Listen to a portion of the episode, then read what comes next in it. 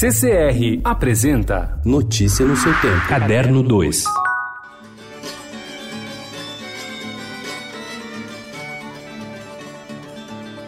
Saí do Brasil com sérias dúvidas de que a cerâmica merecia alguma atenção. Eu ainda tinha resquícios de uma série de conceitos do século XIX, em que conceituavam a arte como arte maior e arte menor.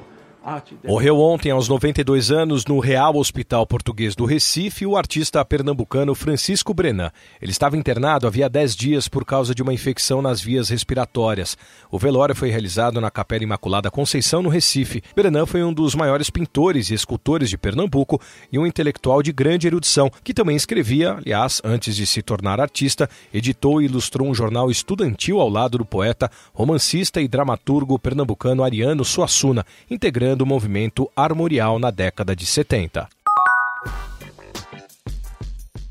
Depois do anúncio feito na quarta-feira pela Agência Internacional do ISBN de que a Câmara Brasileira do Livro assumiria a emissão do ISBN do Brasil em março de 2020, a Fundação Biblioteca Nacional lamentou a não renovação do seu contrato vigente há 41 anos. Ela fazia esse serviço por meio da Fundação Miguel de Cervantes de apoio à pesquisa e à leitura da Biblioteca Nacional, com sede na própria Biblioteca Nacional. A Justiça do Rio negou, nesta quinta-feira, um pedido de liminar para que o especial de Natal do Porta dos Fundos fosse removido da Netflix. Segundo a decisão assinada pela juíza Adriana Sucena Monteiro Jara Moura, não há motivos para que a obra seja retirada do ar. Esta ação foi movida pela Associação Centro Dom Bosco de Fé e Cultura. A instituição alega que o programa de humor ofendeu a honra de milhões de católicos em que Jesus é retratado como um homossexual pueril, Maria como uma adúltera desbocada e José como como um idiota traído. Eu sou a Sara Oliveira e esse é o Minha Canção, a nossa viagem de volta às músicas e artistas que ecoam em nossos corações. Aqui toda semana eu conto um pouco do que há por trás dessas canções marcantes e que fazem parte da nossa história. Por que a gente se identifica tanto com elas?